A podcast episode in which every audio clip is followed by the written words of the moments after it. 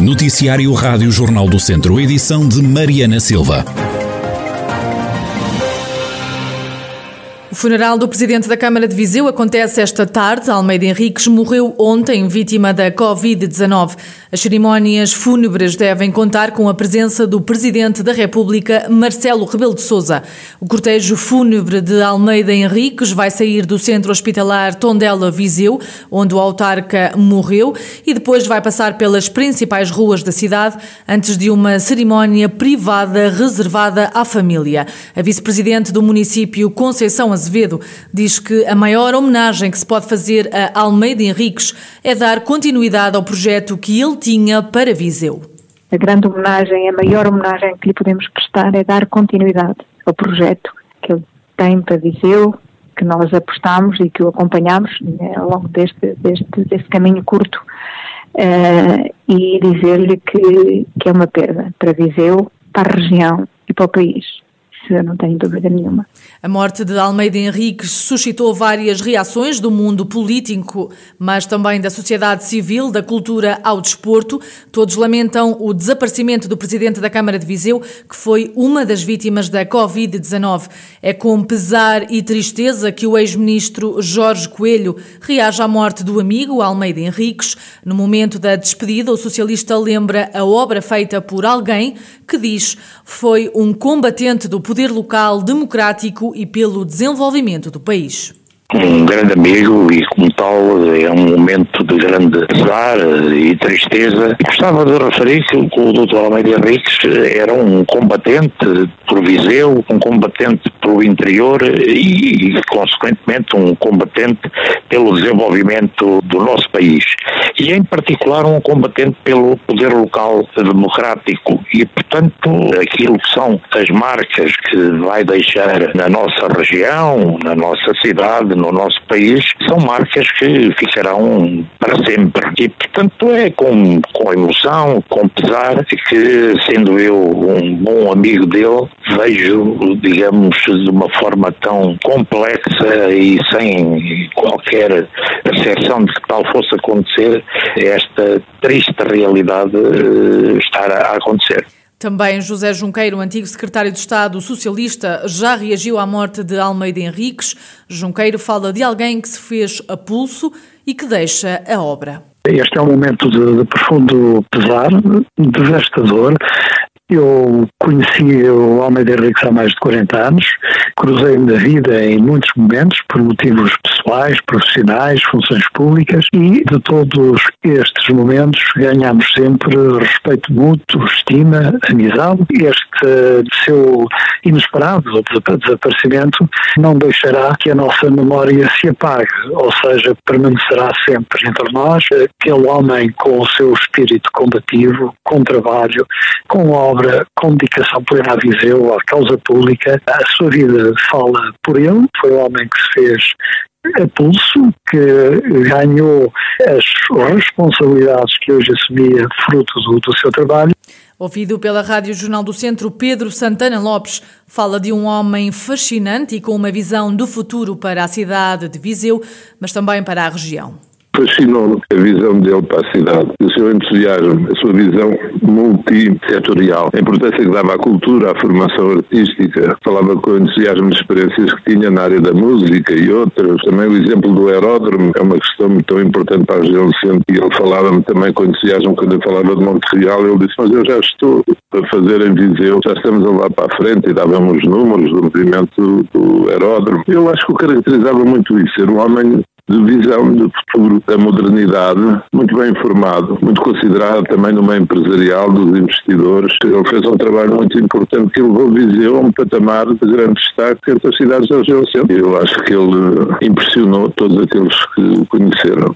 O presidente da Assembleia Municipal de Viseu, Mota Faria, lembra o autarca, o grande homem de família com uma grande visão política é com, muita tristeza e com um sentimento também de grande pesar, mas fundamentalmente eh, por respeito. Por respeito ao autarca, eu às vezes e ao meu presidente, mas também é um grande homem de família. Era uma pessoa que tinha uma rara sensibilidade e visão política e teve uma intensa e profícua atividade política, principalmente na defesa e afirmação de Viseu. Ele muitas vezes falava na sua cidade-região e simbolizava tudo aquilo que era um projeto, uma estratégia que ele tinha para que, consubstanciada no projeto Viseu Primeiro, em que ele, no fundo, tinha as linhas gerais do que era para ele a visão do Viseu Futuro.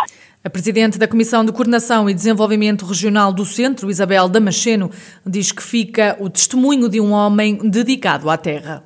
Fica um testemunho extraordinário de serviço público, de dedicação à terra dele, mas não só, uma vez que ele durante a vida teve vários cargos sempre em prol do interesse público e quando foi secretário de Estado, portanto a nível do país, mas muito dedicado também à sua terra, nesta fase final da sua vida. E, portanto, é um, é um testemunho sobretudo disso, um homem sério, íntegro, com grande gosto pela sua pela sua terra e com interesse apenas de servir as populações e servir a região.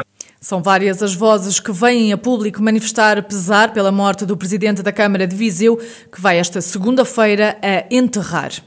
Depois de 10 dias sem vítimas mortais, o Centro Hospitalar Tondela Viseu volta a registrar mortes associadas à pandemia. Nas últimas horas morreram no hospital duas pessoas com Covid-19.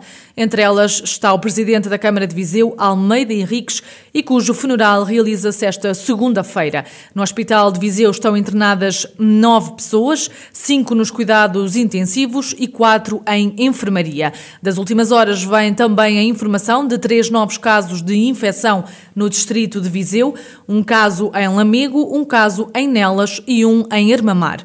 Ao todo, desde o início da pandemia, a região de Viseu acumulou 28.373 infectados pela Covid-19, 636 mortos associados à pandemia e 26.322 recuperados. Foi um regresso às aulas tranquilo esta manhã em Viseu. Os estudantes do segundo e terceiro ciclos voltaram hoje às escolas. Na Grão Vasco, onde estudam alunos do quinto ao nono ano, o dia começou sem incidentes, com as crianças e jovens a entrarem com horários desfasados entre as 8 e as 9 da manhã. Pedro Coutinho, aluno do oitavo ano, confessava à Rádio Jornal do Centro estar ansioso por voltar à escola depois de dois meses e meio em casa. Por um lado, sim, para reencontrar os meus amigos e voltar a fazer mais memórias do que eu já as tinha. Eu acho que também vai ser agora mais uma experiência engraçada. E se desconfinarmos bem, acho que vamos continuar e espero continuarmos assim. Também o confinamento e as aulas online não é a melhor opção. Eu acho que é preferível no estado de aprendizagem estarmos na escola, pois conseguimos eh, conseguimos aprender mais matéria e de uma forma mais simplificada, mas uh, penso que em último recurso as aulas online também não é uma má opção. Ouvida pela Rádio Jornal do Centro, a diretora do agrupamento de escolas de Carregal do Sal, Maria João Marques, explica que o facto de haver alunos ainda em casa vai obrigar a algumas mudanças. Nós estamos preparados desde setembro, desde o início do ano letivo. Claro que, que neste momento é necessário fazer alguns ajustes porque as aulas são presenciais para uns e são não presenciais para outros. Portanto, tem que haver aqui algum ajuste em termos de horário de, de professores e dar resposta para que os professores que têm horários mistos possam fazer as suas aulas presenciais e em simultâneo também as, as aulas de secundário à distância. Normalmente os horários dos professores de terceiro ciclo e secundário são mistos. Vamos ter testagens na segunda-feira também. Segunda-feira à tarde, Carregal vai ser testado todo o pessoal docente e não docente. Isso também acho que nos tranquiliza bastante. Alunos do segundo e terceiro ciclos estão hoje de volta às escolas, três semanas depois de os estudantes do primeiro ciclo terem regressado às carteiras. Hoje foi o arranque do terceiro período letivo. Dois meses e meio depois voltaram a ser montadas as esplanadas e as pessoas não faltaram à chamada. Aproveitaram o sol logo pela manhã para tomar o pequeno almoço ou beber um café. Foi o caso de Ricardo Ferreira.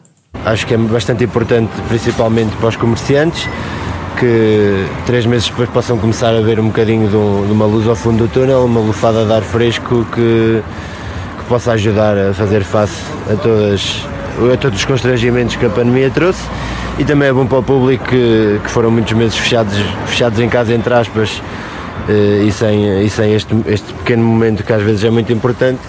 A Rádio Jornal do Centro ouviu também Maria de Lourdes Jesus, proprietária de um café-pastelaria, que está expectante quanto ao regresso das esplanadas. Vamos ver, eh, as pessoas, claro que estão um bocadinho ansiosas com uh, o facto de estar um bocadinho esplanada, um bocadinho conviver, mas vamos vendo, não é? E, mas também com receio a meio. Uhum. Mas pode dar outro alento ao negócio, não é? Sim, Quase três meses depois delas terem Exatamente.